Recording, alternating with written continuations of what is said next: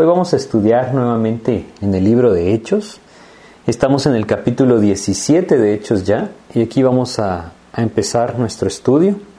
Vamos a estar compartiendo hoy acerca de este pasaje que nos habla cómo Dios le permitió al apóstol Pablo, acompañado de Silas, el fundar esta iglesia, es decir, el llevar su mensaje a esta ciudad de Tesalónica y poder encontrar aquí entonces un lugar donde pues Dios trabajaría de una forma maravillosa por medio de su espíritu en el corazón de aquellos que escuchaban.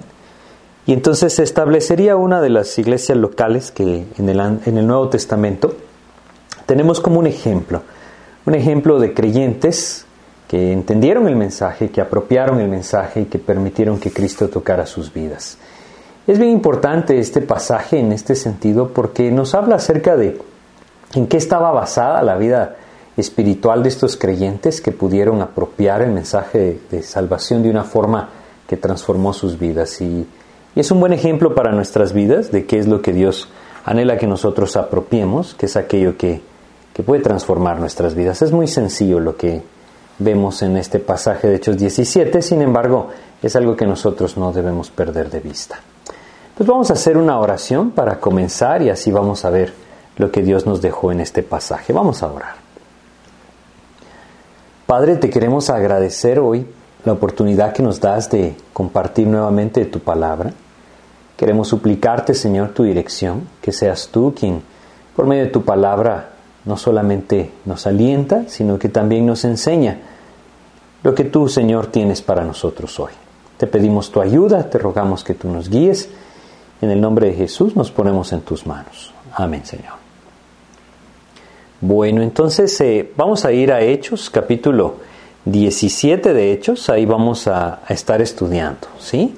Recordemos que hasta ahora habíamos visto cómo Dios le ha permitido a Pablo y Silas llevar su mensaje a varias ciudades, pasaron por toda esa región conocida como Asia Menor y luego llegaron hasta aquel puerto de donde partieron para la ciudad de Filipo. Estuvieron en esta ciudad de Filipo, una ciudad romana, una ciudad muy importante en el Imperio Romano. Y entonces eh, ahí estudiamos en el capítulo 16 cómo Dios les abrió las puertas, cómo varias, varias personas creyeron en Cristo y ahora continúan su camino. Recordemos que después de haberlos puesto en prisión y haberlos liberado cuando este terremoto sucedió, el carcelero y su familia llegaron a conocer a Cristo, y nada más vamos a leer el versículo 40 de Hechos 16 para recordar cómo terminó este pasaje. Dice Hechos 16, 40. Entonces saliendo de la cárcel entraron en casa de Lidia y habiendo visto a los hermanos, los consolaron y se fueron. Realmente es maravilloso lo que Dios le permitió a estos hombres. Ellos iban sembrando el Evangelio, pero no solamente sembraban el Evangelio de una forma superficial, sino que realmente profundizaban en cuanto a las verdades de la palabra de Dios. El conocimiento de la palabra de Dios en sus vidas era lo que les permitía transmitir verdaderamente el camino de Cristo. Y no solamente era el conocimiento en sí, cuando digo conocimiento de la palabra de Dios en sus vidas, me refiero a lo que ellos permitían que Cristo obrara en sus vidas por medio del conocimiento de su palabra. Y es que necesitamos reconocer nosotros que hoy hay una gran necesidad de esto en nuestras vidas. Hay una gran necesidad de que nosotros tomemos la palabra de Dios y permitamos que Él la haga viva en nosotros. Si nosotros recordamos eh, rápidamente, antes de iniciar Hechos 17, lo que Dios nos dice en la epístola de Santiago. En Santiago capítulo 1 de Santiago, vamos a leer el versículo 22 hasta el versículo 25. Santiago 1, 22 y 25, recordemos, nos dice, pero sed hacedores de la palabra y no tan solamente oidores, engañándoos a vosotros mismos. Porque si alguno es oidor de la palabra, pero no hacedor de ella, este es semejante al hombre que considera en un espejo su rostro natural. Porque él se, el que, él se considera a sí mismo y se va, y luego olvida cómo era. Mas el que mira atentamente en la perfecta ley, la de la libertad, y persevera en ella, no siendo oidor olvidadizo, sino hacedor de la obra, éste será bienaventurado en lo que hace. Vemos aquí entonces esta exhortación de Dios. Santiago es una epístola sumamente práctica para la vida del creyente y este es un llamado de Dios a vivir conforme a la palabra de Dios, es decir, apropiarla en nuestras vidas, no ser oidores olvidadizos. Una de las cosas que nosotros vemos en la vida de Pablo y Silas es ese maravilloso anhelo que sin duda el Señor puso en sus corazones de vivir conforme a la voluntad de Dios, de hacer la voluntad de Dios, es decir, de entender que su vida no era suya, era de Cristo.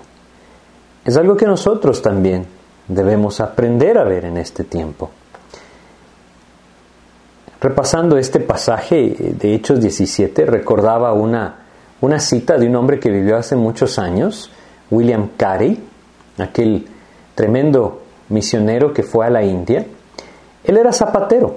Antes de salir como misionero, él trabajaba como zapatero.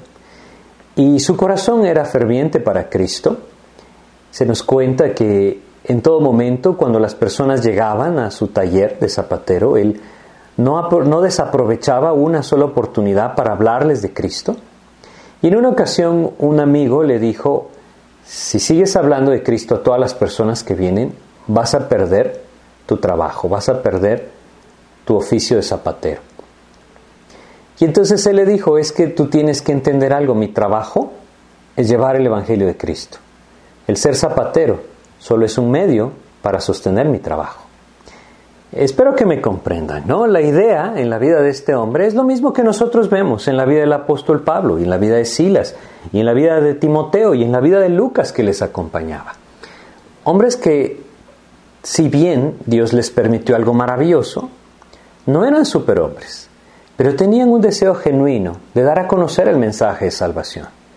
Y en el lugar donde estaban lo daban a conocer y la actividad que hacían lo daban a conocer. Vamos a verlo más adelante, el apóstol Pablo hacía tiendas, ese era su oficio, y por medio de esto, pues también Dios le permitió sostener un buen tiempo la predicación del Evangelio. Más adelante vemos cómo las iglesias empezaron a ayudarle y, por la gracia de Dios, esto le dio libertad eh, para moverse de una forma más eh, libre, por decirlo de una forma. Pero lo que voy con esto es que el centro de sus vidas era el Evangelio de Cristo. Lo demás era solamente un medio para sobrevivir en este mundo y para avanzar en la obra del Señor. Hay una necesidad hoy de que el creyente tome la palabra de Dios y la propie como su principio de vida y que Cristo sea realmente el Señor de nuestras vidas, que todas nuestras vidas gire en torno a Cristo y su palabra. Es a través de esto que Dios entonces, como lo hemos visto hasta ahora, tomó la vida de estos hombres y empezó a usarlas para gloria y honra de su propio nombre. Y vemos entonces en Hechos 17 que ahora siguen a la siguiente ciudad. Vamos a leer el versículo 1, ¿sí? Hechos 17, 1, en donde nos dice, Pasando por Anfípolis y Apolonia, llegaron a Tesalónica, donde había una sinagoga de los judíos. Bueno, ellos siguen su viaje y, y, es increíble ver cómo Dios permitía que todo encajara. En ese tiempo el imperio romano era el que existía y que gobernaba toda esta región.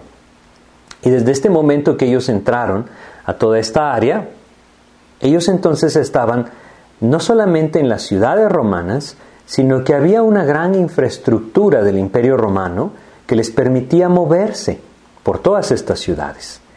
Lo que nosotros vemos acá, Anfípolis, Apolonia, Tesalónica, son las ciudades que estaban sobre la conocida como Vía Ignacia, en ese tiempo en el Imperio Romano. El Imperio Romano tuvo una característica que le permitió expandirse en territorios muy vastos, y fue la construcción de avenidas, autopistas diríamos hoy en día, ¿no? Eran calles anchas de hasta 6 metros de ancho y esta vía Ignacia, por ejemplo, era una avenida que avanzaba por aproximadamente 1200 kilómetros. ¿Se imaginan lo que eso es para el tiempo del Imperio Romano, de la vida del apóstol Pablo? Era algo impresionante. Y Dios les permitió a estos hombres utilizar esto. Es decir, el llegar a este lugar era haber llegado a un lugar donde ellos podían entonces, obviamente a través de caminar largas distancias, llevar el Evangelio. Pero eran caminos relativamente seguros, relativamente fáciles de andar, porque ese era el propósito. Y eran caminos que conectaban a las grandes ciudades. ¿Saben? Hoy es maravilloso lo que Dios nos permite. Porque así como el apóstol Pablo, así como Silas y aquellos que iban con ellos, tenían estas autopistas a su disposición para llevar el mensaje de salvación hacia donde Dios les llevara, hoy Dios nos ha permitido tener muchos medios por los cuales también nosotros podemos compartir el Evangelio del Señor. Por supuesto que debemos entender algo. El compartir la palabra de forma personal, me refiero, estando reunidos en un lugar, congregados, no tiene sustituto. Sin embargo, hay muchos medios por los cuales nosotros podemos compartir el mensaje de salvación, ¿sí? Y el que estamos usando hoy es uno de estos. Debemos aprovecharlos y debemos entender que si Dios nos permite vivir en este tiempo, como al apóstol Pablo y Silas les permitía, entonces podemos utilizar estos medios para llevar su mensaje. Hasta el momento que Dios nos permita, hasta el momento que Dios nos llame a su presencia. Ellos entonces siguen su viaje por la vía Ignacia, y este es el orden. Pasan por Anfípolis, pasan por Apolonia y llegan a Tesalónica. Ellos van caminando por esa avenida. Si viéramos o revisáramos un mapa del Imperio Romano, veríamos que ese es el camino que ellos están siguiendo. Bueno, ahora entremos un poco a dónde llegaron, ¿sí? Cuando ellos siguieron avanzando, dice este pasaje, el versículo 1, llegaron hasta Tesalónica. Y leamos el versículo 2, dice, y Pablo, como acostumbraba, fue a ellos y por tres días de reposo discutió con ellos. Entonces tenemos aquí que él vuelve a seguir aquel orden que antes había seguido. Primero llega a la sinagoga y en este lugar entonces habla acerca de Jesús. Él busca, ellos buscan ganar a los que están ahí en la sinagoga, aquellos que conocen la palabra. Se nos dice en el versículo 2 que por tres días de reposo discutió con ellos. La palabra discutió no quiere decir que tuvo una discusión para ver quién tenía la razón, no. La palabra discutió más bien se refiere a un diálogo. Es decir, Él está exponiendo la palabra de Dios, Él está exponiendo el mensaje de salvación. Y entonces, fíjense qué, eh, tremendo lo que tenemos porque dice tres días de reposo. Esto quiere decir tres fines de semana, tres sábados. El sábado era el día de reposo para el judío tres sábados, él estuvo ahí en la sinagoga. Esto nos habla para que tengamos una idea del tiempo que él estuvo en este lugar. Quizá estuvo un mes en este lugar, pero Dios nos dejó esta idea, tres días de reposo. Fue un tiempo bastante corto, bastante, bastante corto. Y sin embargo, en este tiempo tan corto, Dios le permitió sembrar la palabra de Dios de una forma maravillosa.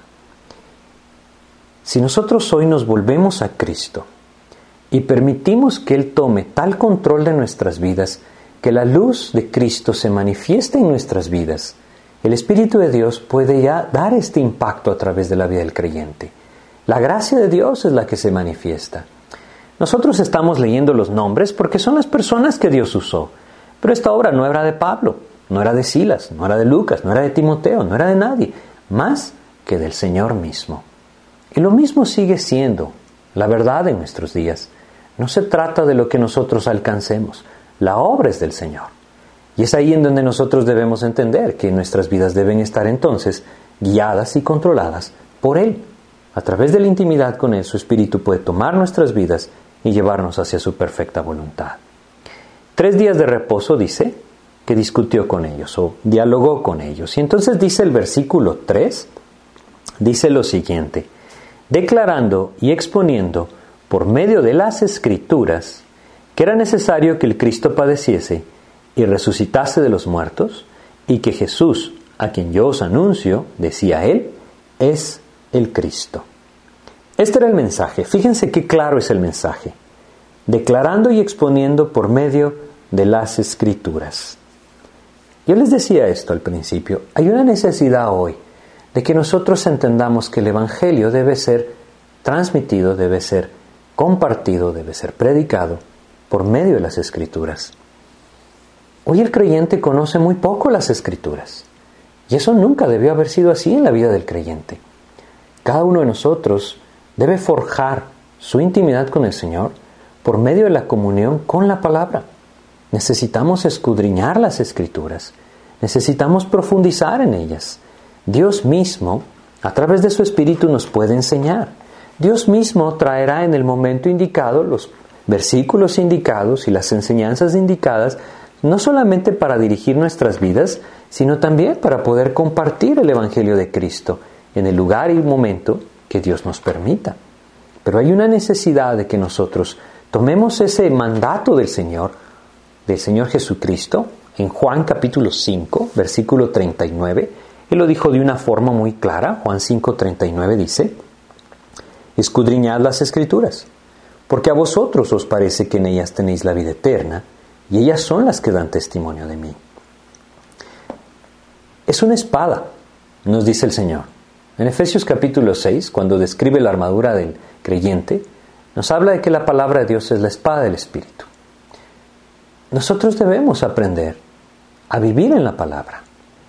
Es una de las características que cada uno de nosotros como creyentes debe vivir de forma personal. Es decir, debemos entender que la relación con Cristo es personal y está basada en mi intimidad con Él por medio de su palabra, mi dependencia de Él a través de la oración. Lo que nosotros compartimos semana tras semana y cuando tenemos la oportunidad de reunirnos y compartir los mensajes o los estudios de la Biblia, puede ser de edificación para nuestras vidas, pero el fundamento, la base, es nuestra relación personal con Cristo. Y es algo que no debemos perder de vista.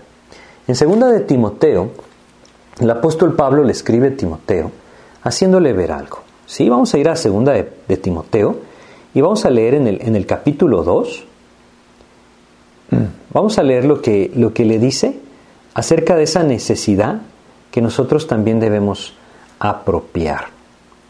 Dice entonces en 2 de Timoteo, capítulo 2, versículo 15. Dice lo siguiente, procura con diligencia presentarte a Dios aprobado, como obrero que no tiene de qué avergonzarse, que usa bien la palabra de verdad.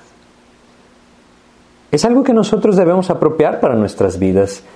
Pablo lo vivió, el Espíritu de Dios le guió a vivirlo, él se lo transmitía a Timoteo y Dios quiere que nosotros también lo apropiemos. Presentarnos a Dios aprobados. Realmente nosotros debemos entender que no hay justicia propia en nosotros, la justicia viene solamente del Señor. Pero Dios anhela que nosotros vivamos, como dice acá, sin nada de qué avergonzarnos. El apóstol Pablo constantemente menciona que él vivía con una limpia conciencia. Es parte de lo mismo que le está compartiendo a Timoteo. Aún aquí mismo en 2 de Timoteo él también se lo dice.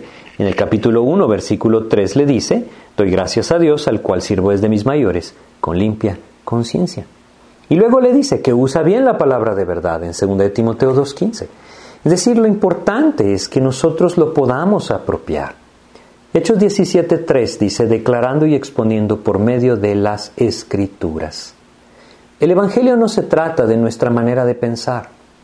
Es decir, no se trata de mi criterio. No se trata de que yo exponga lo que yo pienso. No se trata de que yo exponga mi propio razonamiento. Debemos entender que no es la lógica humana la que conquista los corazones, es el Espíritu de Dios y el Espíritu de Dios se presenta por medio de la palabra de Dios. Romanos capítulo 10, versículo 17 nos lo dice de una forma muy clara. La fe es por el oír y el oír por la palabra de Dios. Así es que Dios quiere que nuestras vidas, que la vida del creyente, que cada uno de nosotros, se vuelva a las escrituras y que realmente podamos conocer su palabra, porque conocer su palabra es conocerle a Cristo. Y al conocerle a Cristo, su Espíritu mismo nos puede revelar a Cristo en su palabra, entonces podremos tener esa oportunidad de presentar el Evangelio por medio de las Escrituras. Así es que esta es la primera gran característica de lo que Dios le permitió a estos hombres en la ciudad de Tesalónica. Sus palabras no eran suyas, ellos estaban presentando la palabra de Dios. Y cuando el hombre es expuesto a la palabra de Dios, entonces, como el Señor mismo dice en Isaías capítulo 55, esta no regresa vacía. Es esa semilla que puede germinar en el corazón que Dios mismo ha preparado. Debemos entonces apropiar esto y buscar su palabra, profundizar en las escrituras de tal manera que lo que nosotros podamos presentar acerca del Evangelio, o presentar acerca de Cristo, presentar acerca de la vida cristiana, no sea mi criterio ni mi pensamiento, sea claramente la palabra de Dios. Es bien importante que nosotros lo apropiemos. Pero también dice eh, lo siguiente, versículo 3 de Hechos 17, declarando y exponiendo por medio de las Escrituras que era necesario que el Cristo padeciese y resucitase de los muertos. Esta es la primera parte del mensaje del apóstol Pablo. Él está hablando delante de aquellos judíos en la sinagoga que conocían las escrituras y entonces él les hace ver por medio de las escrituras que el Cristo debía padecer y debía resucitar. Ese es el centro del Evangelio. Y nosotros encontramos muchos pasajes en el Antiguo Testamento que nos hablan de esto. Por ejemplo, si nosotros vamos al Salmo 22, en el Salmo 22, si nosotros leemos acá, leamos solamente los primeros versículos, ¿sí? Todo el, el Salmo nos habla acerca de la obra de Cristo. Los primeros versículos hasta el versículo 21 nos hablan de su crucifixión, desde el versículo 22 en adelante nos hablan de su resurrección. Pero por ejemplo, Salmo 22 del 1 al 3, eh, del 1, el 1 y 2, perdón, dice, Dios mío, Dios mío, ¿por qué me has desamparado? ¿Por qué estás tan lejos de mi salvación y de las palabras de mi clamor? Dios mío, clamo de día y no respondes, y de noche, y no hay para mi reposo. Todo este salmo, si ustedes lo continúan leyendo, se darán cuenta que habla de esto. Por ejemplo, el versículo 15 dice, y como un tiesto se secó mi vigor, y mi lengua se pegó a mi paladar, y me has puesto en el polvo de la muerte. Y así continúa. Este salmo es una evidencia clara de que el Mesías debía padecer, de que el Cristo debía padecer. ¿Por qué debía padecer? Porque Él llevaría nuestros pecados sobre sí mismo. Si nosotros recordamos en Isaías capítulo 50, Isaías capítulo 50, versículo 6, vamos a leer este primero. Isaías 56 dice lo siguiente, di mi cuerpo a los heridores y mis mejillas a los que me mesaban la barba. No escondí mi rostro de injurias y disputos. Es decir, escupieron su rostro. Esto es lo que significa. Esto habla de aquella humillación del siervo del Señor, del santo siervo de Dios el Mesías, el que un día vendría a este mundo. Yo me imagino al apóstol Pablo llevando a estos hombres pasaje tras pasaje por medio de los rollos que ellos tenían. Ellos tenían el rollo del profeta Isaías. Y si nosotros vamos a Isaías capítulo 53, por ejemplo, y leemos el versículo 5 y 6, versículos tan clares, tan, claves, perdón, y tan claros en cuanto a la muerte sustitutoria de Cristo, dice, mas él Herido fue por nuestras rebeliones, molido por nuestros pecados. El castigo de nuestra paz fue sobre él, y por su llaga fuimos nosotros curados. Todos nosotros nos descarriamos como ovejas, cada cual se apartó por su camino, mas Jehová cargó en él el pecado de todos nosotros. Este es el sacrificio de Cristo, descrito en Isaías 53. Era necesario que el Cristo padeciese. Eso es lo que el apóstol Pablo está exponiendo. Él está exponiendo que era necesario que, el Mesías muriera. Evidentemente a través de esto él podía exponerles que era necesario que él pagara por nuestros pecados, como lo leímos aquí en Isaías 53. Y hay algo bien importante en esto. Hoy el hombre necesita saber que no se trata de que sea bueno o malo, que sea buena persona o mala persona. Se trata de saber que el pecado condena al hombre a la separación eterna de Dios. Se trata de entender que como Dios nos dice claramente en Romanos 3:23, por cuanto todos pecaron y están destituidos de la gloria de Dios. Todos somos pecadores. Esa es nuestra condición. Y no importa cuán bueno el hombre pretenda ser, su pecado le separa de Dios. Es importante que nosotros tengamos esto claro. Es decir, el Evangelio es de salvación, son buenas nuevas. Eso es lo que significa. Para comprender esas buenas nuevas tenemos que entender de qué debemos ser salvados. Es que nuestro pecado nos condena. Hoy necesitamos reconocer esto y a la luz de las escrituras poder hablar la palabra de Dios, la verdad de Dios. Si el hombre no se identifica a sí mismo como un pecador, entonces nunca verá su necesidad verdadera de un Salvador. Si nosotros hoy no reconocemos esa condición natural en nuestras vidas de pecadores, entonces el sacrificio sustitutorio de Cristo no tendrá el valor que verdaderamente debe tener en la vida del creyente. Es a la luz de la condenación eterna que el sacrificio de Cristo se vuelve hermoso, que su muerte sustitutoria se vuelve preciosa. Eso es lo que nosotros debemos comprender. Esto es lo que Pablo presentaba. Y luego dice, nuevamente en Hechos capítulo 17, versículo 3, que era necesario que padeciese y resucitase de los muertos. Dice claramente, debía resucitar. Quisiera que leyéramos solamente tres pasajes del Antiguo Testamento, empezando en Génesis capítulo 3, versículo 15. Este ha sido considerado como uno de los primeros versos o versículos de la Biblia que nos habla acerca de la obra de Cristo, del sacrificio y resurrección del Señor. Génesis capítulo 3, versículo 15 dice, Y pondré enemistad entre ti y la mujer y entre tu simiente y la simiente suya. Esta te herirá en la cabeza y tú le herirás en el calcañar.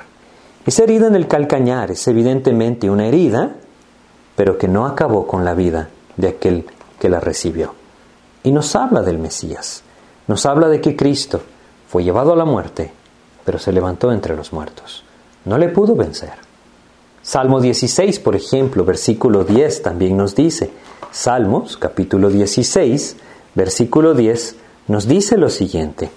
Dice acá, porque no dejarás mi alma en el Seol, ni permitirás que tu santo vea corrupción. Eso es lo que el Señor dice con respecto al Mesías. No dejarás mi alma en el Seol. Él le levantaría de entre los muertos. Eso es lo que se expresa en este versículo. Es decir, esto es algo maravilloso, ¿saben? Porque tal vez estamos yendo de atrás para adelante, pero los años en los que Dios escribió esto, me refiero, la diferencia en los años con los que Dios escribió esto es impresionante. Hay por lo menos cuatro mil años, por lo menos cuatro mil años, desde el Génesis, el principio de Génesis, hasta la primera venida de Cristo. Esto quiere decir que eso está escrito desde el principio. Y el Señor Jesús lo cumplió. Él vino a cumplirlo.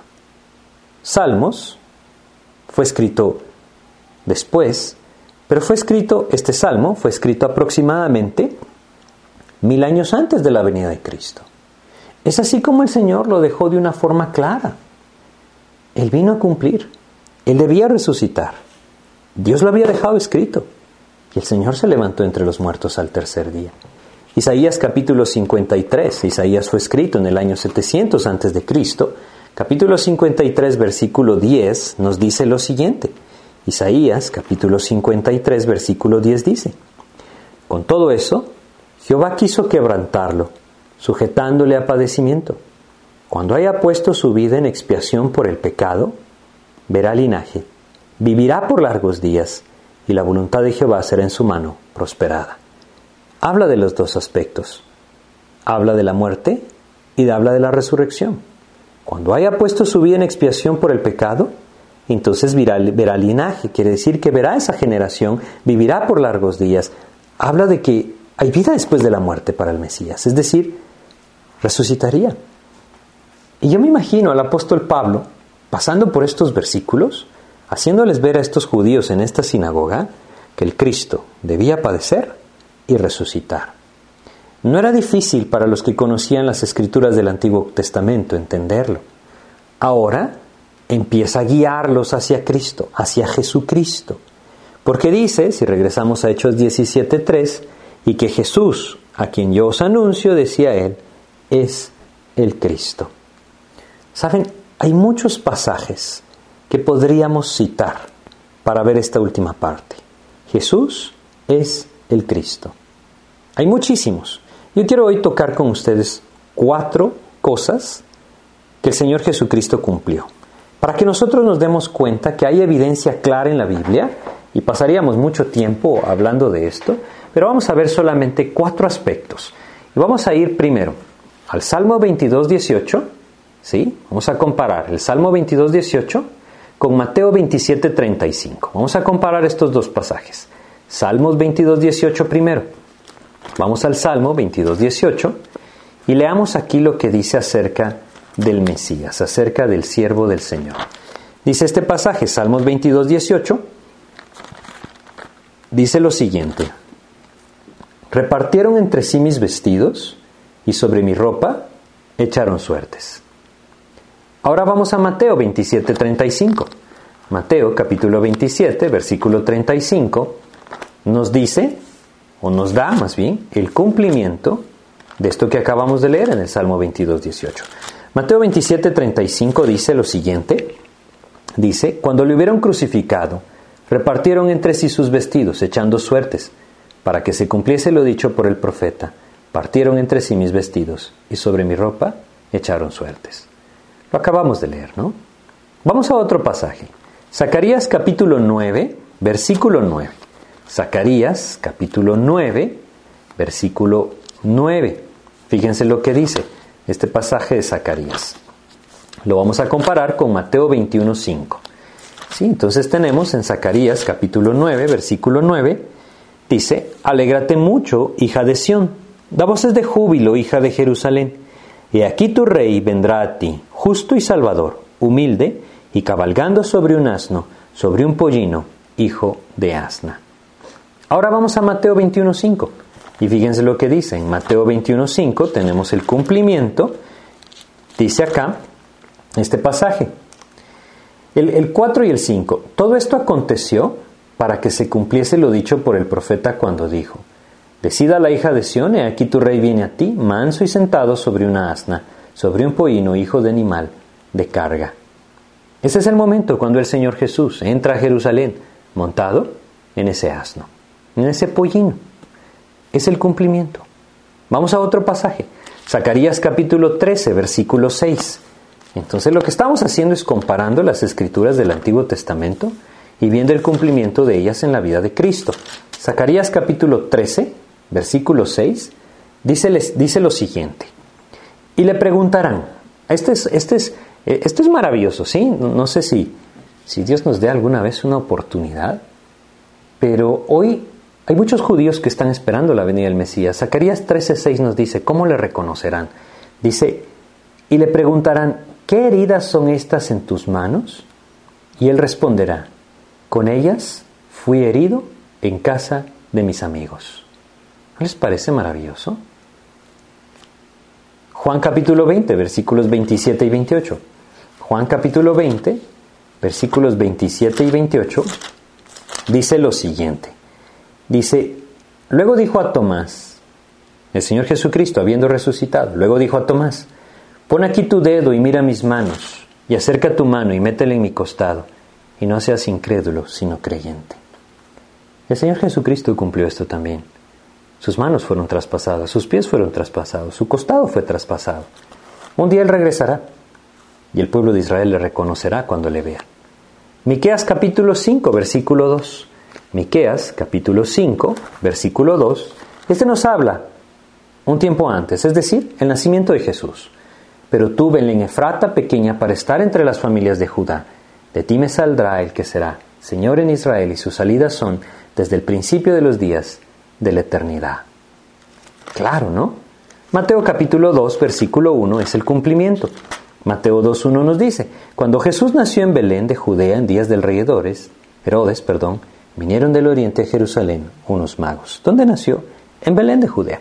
Podríamos pasar muchísimo tiempo haciendo esto. Las escrituras del Antiguo Testamento se cumplieron en Cristo.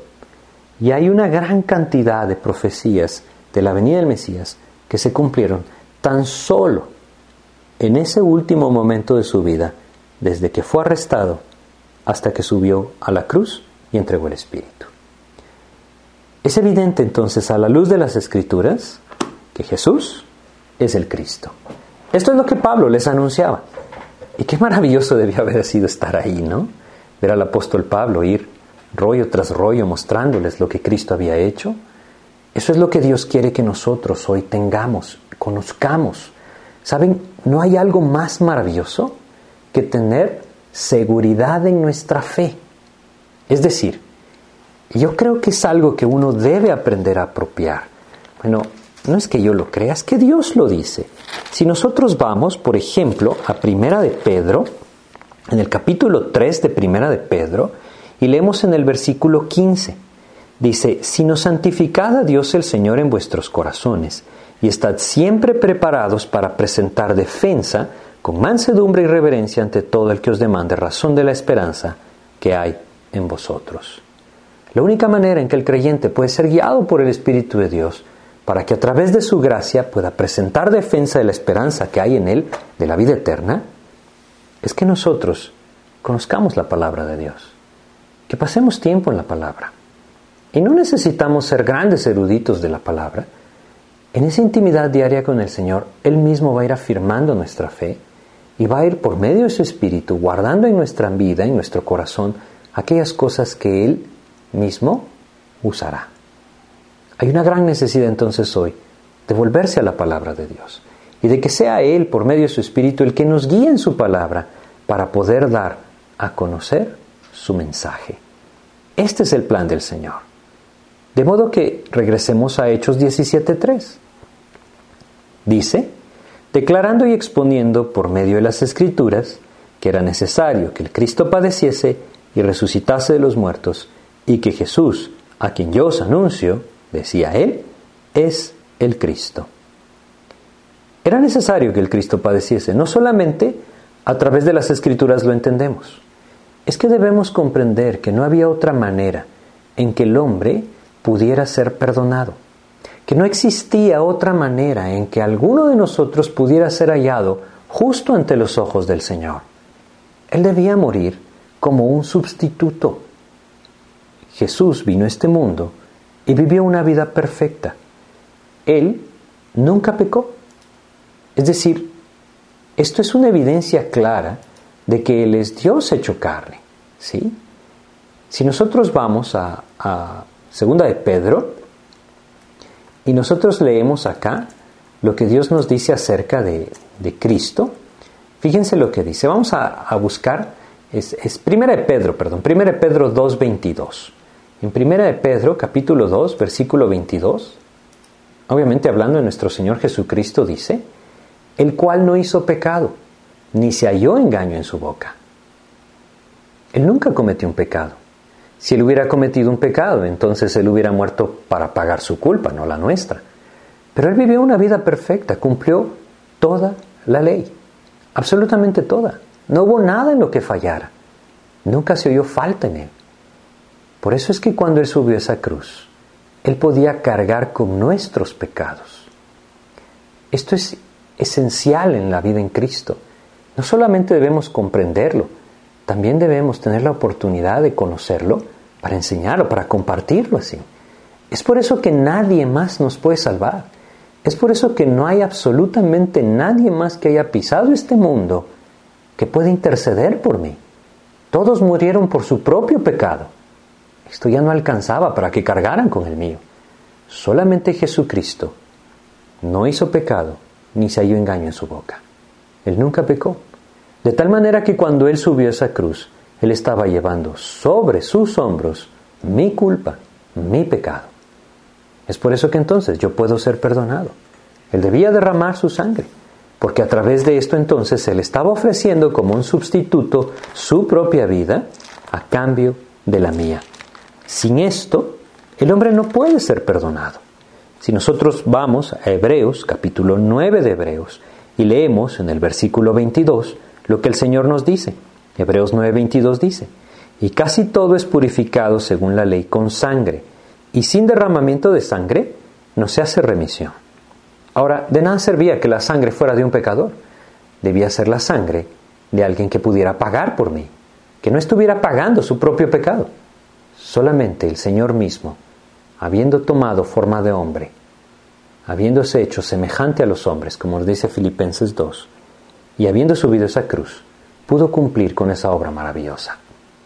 Cristo mismo, Dios mismo hecho carne, Él fue el que dio su vida. Por eso debía padecer. No solamente para cumplir las escrituras, es decir, evidentemente las cumplió, Él debía padecer porque Él pagaría lo que yo merecía. Él fue molido por mis pecados, ¿sí? Él es el que llevó sobre sus hombros mi culpa. Es por eso que debía padecer pero también debía resucitar. ¿Por qué? Porque esta era una evidencia clara de la victoria. Si nosotros vamos a 1 Corintios capítulo 15, 1 Corintios capítulo 15, leamos los versículos 55 al 57. 1 Corintios 15, 55 al 57 dice, ¿Dónde está, o oh muerte, tu aguijón? ¿Dónde, oh sepulcro, tu victoria? Ya que el aguijón de la muerte es el pecado y el poder del pecado la ley, mas gracias sean dadas a Dios que nos da la victoria por medio de nuestro Señor Jesucristo. Él resucitó y al resucitar manifestó la victoria que tuvo sobre el pecado y sobre la muerte. Él debía resucitar venciendo al pecado y la muerte para que nosotros entonces, por medio de su vida, también pudiéramos tener victoria. Él debía padecer. Al padecer, Él estaba llevando nuestros pecados sobre sus hombros y pagando todo lo que nosotros merecíamos. Por eso fue a la cruz y entregó el Espíritu. Murió ahí. Y Él debía resucitar debía resucitar para obtener victoria sobre la muerte y el pecado, y para que a través de la fe en Él entonces nosotros también obtuviéramos victoria por medio de Jesucristo, como dice acá. Este es el mensaje de salvación. Este es el mensaje que nosotros debemos apropiar si no lo hemos hecho, y hemos apropiado si creímos en Cristo. Para darnos vida eterna, Él debía morir y resucitar. Y todo aquel que pone su fe en Él como el Señor de su vida, quien pagó por sus pecados y resucitó para darle victoria, entonces puede tener vida eterna. Eso es lo maravilloso. ¿Qué hicimos nosotros para merecer esto? Nada. Es por eso que es una obra de gracia. Es una salvación por gracia que se apropia por medio de la fe. Ese es el anhelo del Señor, que nosotros la podamos apropiar que nosotros podamos poner nuestra fe con toda seguridad en el Señor, sabiendo que yo ya no debo pagar, que Él pagó por mí, que Él fue hecho pecado por mí. Leamos 2 de Corintios capítulo 5. 2 de Corintios capítulo 5. Vamos a leer el versículo 21. Dice lo siguiente. 2 de Corintios 5, 21 dice, Al que no conoció pecado, por nosotros lo hizo pecado para que nosotros fuésemos hechos justicia de Dios en él. ¿Saben qué es esto? Este es el cumplimiento del juicio de Dios. En la cruz de Cristo, el creyente fue juzgado. Es decir, ahí pagamos nuestra culpa del pecado. ¿No es maravilloso? Fue algo que Él hizo por nosotros. Pero posicionalmente hablando, el creyente fue juzgado en la cruz. De tal manera que nosotros podemos estar hoy en paz con Dios. Hemos sido hechos justos inexplicablemente por la gracia del Señor, a través de su sacrificio y a través de su resurrección. Somos participantes de su victoria. Es por eso que nosotros leemos en Romanos capítulo 5, por ejemplo, en el versículo 1, en donde dice, justificados pues por la fe, tenemos paz para con Dios por medio de nuestro Señor Jesucristo. Si existe algo maravilloso en la vida del creyente, es que pueda tener seguridad de salvación. Cristo no va a morir dos veces. No. Lo que el Señor hace, lo hace para siempre. Y eso es algo maravilloso. Es decir, Él nos ha sellado con su Espíritu desde el momento que nosotros venimos a Cristo. Él nos selló con su Espíritu y al sellarnos con su Espíritu, Él entonces nos ha hecho suyos es un sello que Él ha puesto como una muestra clara de que un día nos dará una heredad eterna. Todo esto es por gracia y es lo que debe llevar al creyente a rendirse a los pies de Jesús. Si nosotros vamos a Efesios capítulo 1, leamos estos versículos, versículos 13 y 14 de Efesios 1, el Señor nos dice lo siguiente, Efesios 1, 13 y 14. En Él, también vosotros, habiendo oído la palabra de verdad, el Evangelio de vuestra salvación, y habiendo creído en Él, fuisteis sellados con el Espíritu Santo de la promesa, que es las arras de nuestra herencia, hasta la redención de la posesión adquirida para alabanza de su gloria. Lo que estos versículos dicen es que cuando el hombre escucha el Evangelio de Salvación y cree en Jesucristo, entonces el Señor le da su espíritu, lo sella con su espíritu. ¿Hasta cuándo? ¿Hasta que vuelva a pecar? No, es las arras de nuestra herencia, dice, hasta la redención de la posesión adquirida. Es esa promesa que Él nos dio, es la garantía de que su promesa es fiel y verdadera. hasta que un día lleguemos a su presencia. ¿No es esto maravilloso? Es algo maravilloso lo que el Señor ha hecho.